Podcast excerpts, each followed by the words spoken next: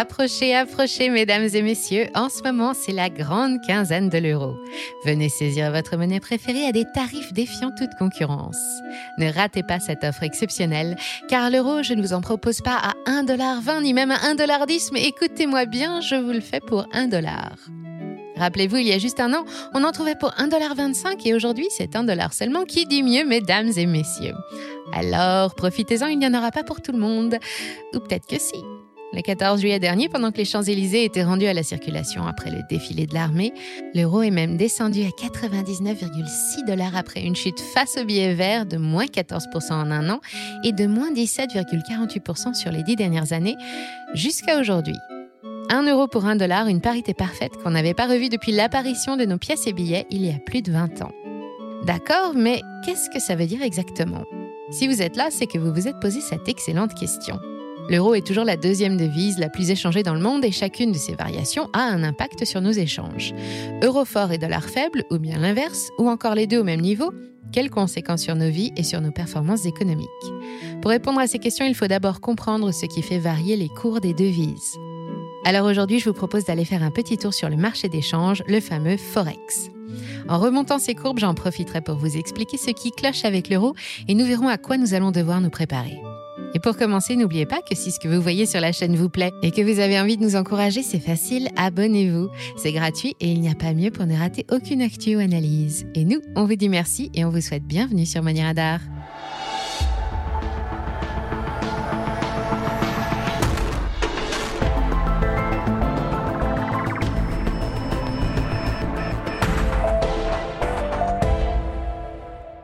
Un euro égale un dollar. L'événement est suffisamment rare et important pour que tous les médias s'emparent du sujet et le portent en une sous des titres inquiétants comme L'euro plonge, pourquoi est-ce une mauvaise nouvelle? ou L'euro baisse, les prix vont-ils augmenter? ou encore Chute de l'euro, un casse-tête pour les entreprises. On parle de récession, d'échec de l'euro et l'Union européenne envisage même le pire. Alors que pendant 20 ans, la monnaie européenne s'est maintenue au-dessus du dollar dans une fourchette comprise entre 1,60$ et 1,18$, en quelques mois, elle a dévissé de 14% jusqu'à ce que les deux principales devises du monde aient atteint la parité parfaite pendant quelques jours, avant que l'euro ne remonte légèrement à 1 dollar et 2 cents. À l'origine d'un tel résultat, il y a plusieurs causes. D'un côté, l'Europe qui ne séduit plus, et de l'autre, une Amérique qui rassure et qui profite de la flambée du pétrole pour attirer à elle les capitaux des investisseurs prudents. Non, l'Europe ne séduit plus, mais c'est difficile de se montrer sous son meilleur profil quand on vit en même temps sous la menace d'une guerre et d'une récession, qu'on affiche une inflation aussi virulente que le virus du Covid et qu'on est à l'aube d'une crise énergétique sans précédent. Toute économie stable, avec un taux de chômage faible, un PIB en croissance, une consommation intérieure et un marché immobilier soutenu, est susceptible de voir sa demande mondiale en devises s'apprécier. C'est le cas du dollar, traditionnellement la monnaie la plus couramment utilisée dans le commerce international, dans les grands contrats, ou pour exprimer les prix des carburants ou des matières premières. En dépit d'une situation financière calamiteuse et de son statut de membre du club des pays les plus pollueurs de la planète, les États-Unis, bien moins exposés aux agressions russes et toujours première puissance économique mondiale, continuent de représenter la sécurité. Dans la pratique, tout ça se traduit par une hausse des échanges d'euros contre des dollars.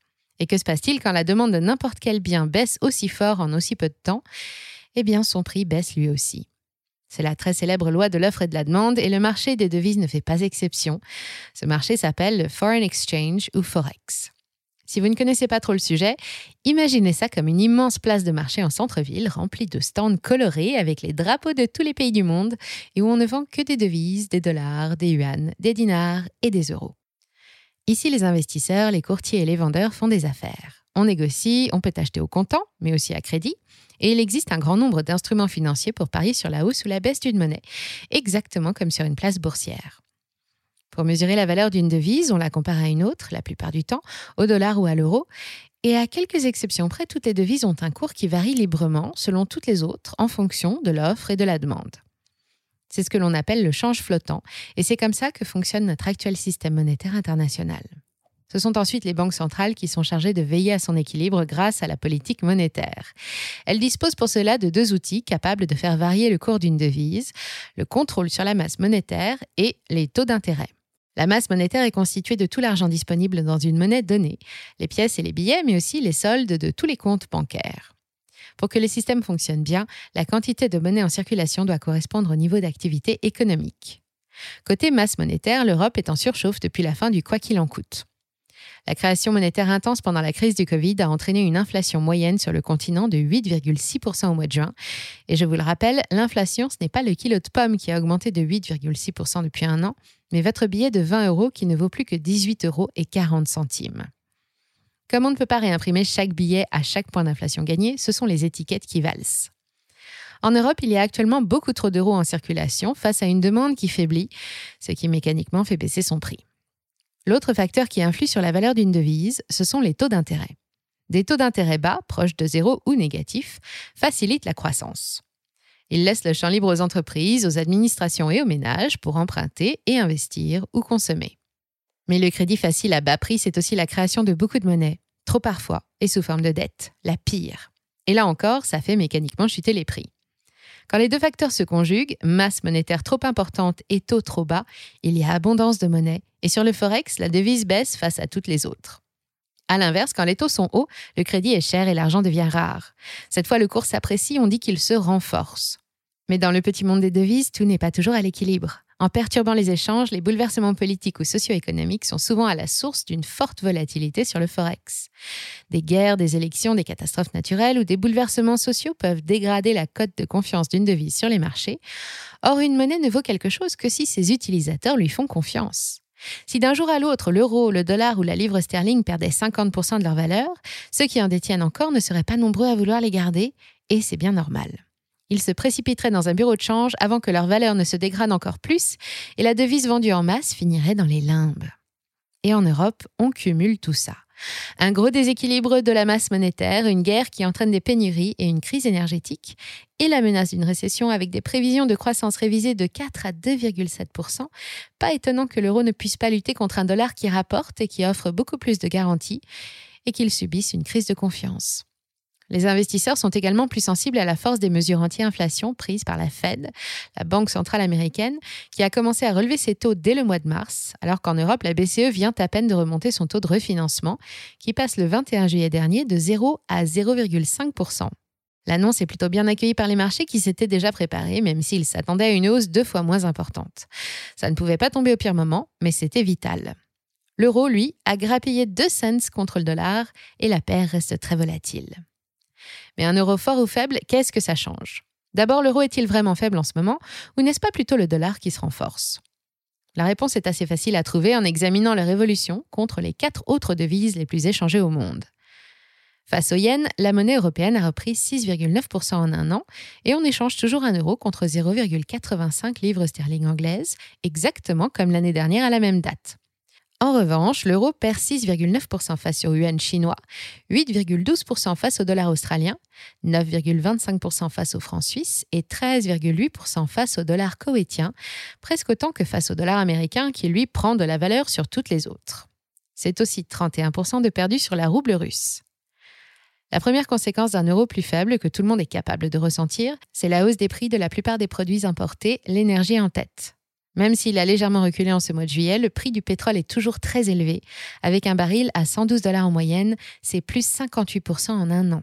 Un litre de gasoil qui coûtait 1,45€ en juillet 2021 s'échangeait contre 2,09€ en juin dernier, c'est 44% de hausse. Mais l'Europe n'apporte pas que des énergies. Chaque année, en plus des échanges intra-européens, elle passe de nombreuses commandes en Chine, aux États-Unis, au Royaume-Uni, en Inde, en Turquie et bien sûr en Russie l'électronique, les médicaments, les matières premières stratégiques, des produits alimentaires, tous subissent de plein fouet la dévaluation de l'euro. Ils coûtent plus cher aux importateurs et par rebond aux consommateurs. D'un autre côté, ce qui sort des limites de la zone euro coûte moins cher aux clients étrangers. Ainsi, un euro plus faible n'est pas forcément une mauvaise nouvelle pour l'industrie du luxe, l'aéronautique ou la manufacture par exemple, et les touristes sont contents, ils payent tout moins cher quand ils nous rendent visite. Nos industries exportent des millions de tonnes de marchandises qui se vendent plus facilement à l'étranger, mais malheureusement pas assez pour rattraper la hausse des prix des produits importés car l'Europe importe beaucoup. Au 31 décembre dernier, la balance commerciale des principaux pays de la zone euro était dans le rouge. En France, nous avons importé l'année dernière 85 milliards d'euros de plus que ce que nous avons exporté. C'est 20 milliards de plus qu'en 2020. En Allemagne, quatrième économie du monde et première économie d'Europe, on fait face à un déficit pour la première fois depuis la réunification. Il n'y a plus que trois entreprises allemandes classées dans le top 100 des plus grosses capitalisations du monde, contre huit avant la crise, et elles sont plus près de la sortie qu'elles ne l'ont jamais été. Siemens, par exemple, qui fait l'objet d'importantes prises de position à la baisse sur les marchés boursiers, ne se classe plus que 99e. Avec un euro qui baisse, tout ce que nous ne produisons pas en Europe va forcément coûter plus cher, et ça va alimenter l'inflation. Elle sera d'autant plus difficile à contrôler que les pays qui composent la zone euro devront travailler en commun alors qu'ils ont des indicateurs économiques et des objectifs différents. Avant d'envisager de redresser la trajectoire de notre monnaie, il va falloir réunir plusieurs conditions. D'abord, il faut surmonter la crise énergétique, car c'est elle particulièrement qui déstabilise le marché d'échange, et trouver des alternatives au gaz russe va prendre du temps. Ensuite, la BCE doit appliquer une politique monétaire cohérente avec la maîtrise de l'inflation, Autrement dit, remonter ses taux fermement pour rattraper son retard avec les États-Unis, mais avec suffisamment de doigté pour ne pas déclencher une crise financière. Enfin, à présent que le gros de la crise sanitaire est passé, les États membres doivent impérativement respecter leurs engagements, notamment en termes de réduction des déficits publics. Car rappelez-vous les fameux critères de Maastricht, tout pays membre de la zone euro s'engage à maintenir sa stabilité financière et doit veiller à ce que son déficit public ne dépasse pas 3% de son PIB. Le déficit public, c'est la différence entre les ressources et les dépenses de l'État, quand les premières sont supérieures aux deuxièmes. Dans le cas contraire, plutôt rare par les temps qui courent, on parle alors d'excédent. En France, notre déficit représentait 3,1 de notre PIB juste avant la crise. En 2020, il a plongé à 8,9% avant de revenir à 7% en 2021. Et l'objectif du programme de stabilité est de le ramener sous les 5% en 2022 pour atteindre l'équilibre des comptes publics en 2027. Une promesse déjà impossible à tenir avec la nouvelle loi pouvoir d'achat, alors revenir sous les 3%, on n'y pense même pas. Chez nos voisins allemands, où l'inflation atteint 7,6% en juin, l'apparition d'un déficit est un événement qui n'était plus arrivé depuis 30 ans. Aujourd'hui, le gouvernement d'Olaf Scholz doit se débarrasser d'un bébé qui pèse encore 3,7% de son PIB et qui devrait vite grandir si les tensions avec la Russie aboutissent à une coupure totale des livraisons de gaz. Mais l'Allemagne peut encore faire figure de bon élève à côté de l'Autriche et de son déficit de 5,9% ou de la Belgique 5,5%. Partout, la crise a coûté cher. En tenant compte de tous les pays de la zone euro, le déficit atteint 5,1% en 2021 et l'Europe ne veut plus d'un tel boulet. Il faut absolument désendetter. Certains pensent que l'inflation et l'affaiblissement de l'euro pourraient être des outils très utiles dans cette tâche. Pour schématiser, si au moment de la signature d'un emprunt de 4 milliards d'euros, celui-ci vaut 1 dollar et qu'un an plus tard, l'euro a perdu la moitié de sa valeur et ne vaut plus que 50 cents, alors nos 4 milliards de dettes sont elles aussi divisées par deux. En théorie, ça fonctionne, mais seulement pour les emprunts libellés en euros. Pour les autres, la facture augmente puisqu'il faut d'abord acheter les devises avec un taux de change défavorable. Et noyer la dette dans la dévaluation ne peut être une stratégie viable que si les banques centrales n'interviennent pas. Il faut que les taux restent constants pour ne pas faire gonfler le montant des intérêts plus vite que la dette ne diminue. Et dans un contexte inflationniste, c'est justement le rôle de la BCE d'intervenir. Alors, comment pouvons-nous nous en sortir? L'euro est parti pour chuter encore longtemps car aucun des facteurs qui sont à l'origine de la situation ne sont faciles à éliminer. Le prix des énergies ne pourra baisser que dans deux cas, la fin de la guerre avec la reprise des livraisons de gaz russe, ou bien quand nous aurons restauré notre souveraineté et notre indépendance énergétique. À court terme, ce sont des impasses. La crise va coûter très cher aux États européens qui devront à nouveau mettre la main au portefeuille. On parle de 200 à 500 milliards d'euros en nouvelles mesures de soutien, et l'espoir du désendettement s'éloigne rapidement. Actuellement, pour un investisseur, placer son argent en dollars rapporte plus que de le placer en euros, parce que la Fed a déjà pris plusieurs longueurs d'avance sur l'Europe en remontant ses taux dès le mois de mars. Pour rattraper leur retard, les taux directeurs de la BCE n'ont donc pas fini de bouger, ce qui ne va pas arranger les projets de désendettement. Pour les mener à bien, les États ne pourront plus compter que sur les restrictions budgétaires d'un côté et l'augmentation des rentrées fiscales de l'autre, ce qui veut dire des hausses d'impôts ou de nouvelles taxes. Bref, l'euro se prépare à affronter sa pire tempête depuis son lancement. Jusqu'à maintenant, sa valeur n'est jamais descendue en dessous de 88 cents, qu'il affichait en 2001 quand nous avons vu apparaître nos premières pièces et billets. Si les Russes venaient à fermer les robinets de gaz, la devise européenne pourrait descendre à 90, voire rejoindre les 88 cents.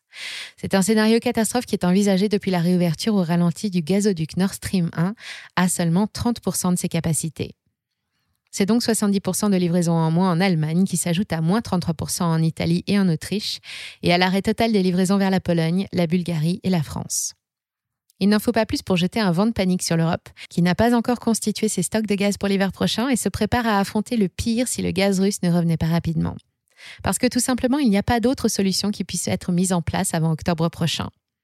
À court terme, la valeur de l'euro reste suspendue aux événements dramatiques en Ukraine et aux bouleversements qu'il provoque dans les relations internationales. Mais il lui reste aussi une autre chance. Les investisseurs eux-mêmes peuvent décider de le sauver en rachetant massivement des euros, placés sur des contrats d'assurance vie par exemple, mais ce serait un gros risque. Le jeu en vaut-il la chandelle? Je vous pose la question. Venez en discuter avec la communauté sur nos autres réseaux ou ici dans les commentaires. On a hâte de savoir quel avenir vous voyez pour l'euro dans un an, cinq ans ou dix ans. Merci d'avoir suivi cet épisode jusqu'au bout. Si ça vous a plu, on compte sur vous pour le partager autour de vous, laisser un like ou une bonne note et vous abonner pour être informé des prochaines sorties. Et moi, je vous dis à très bientôt sur Money Radar.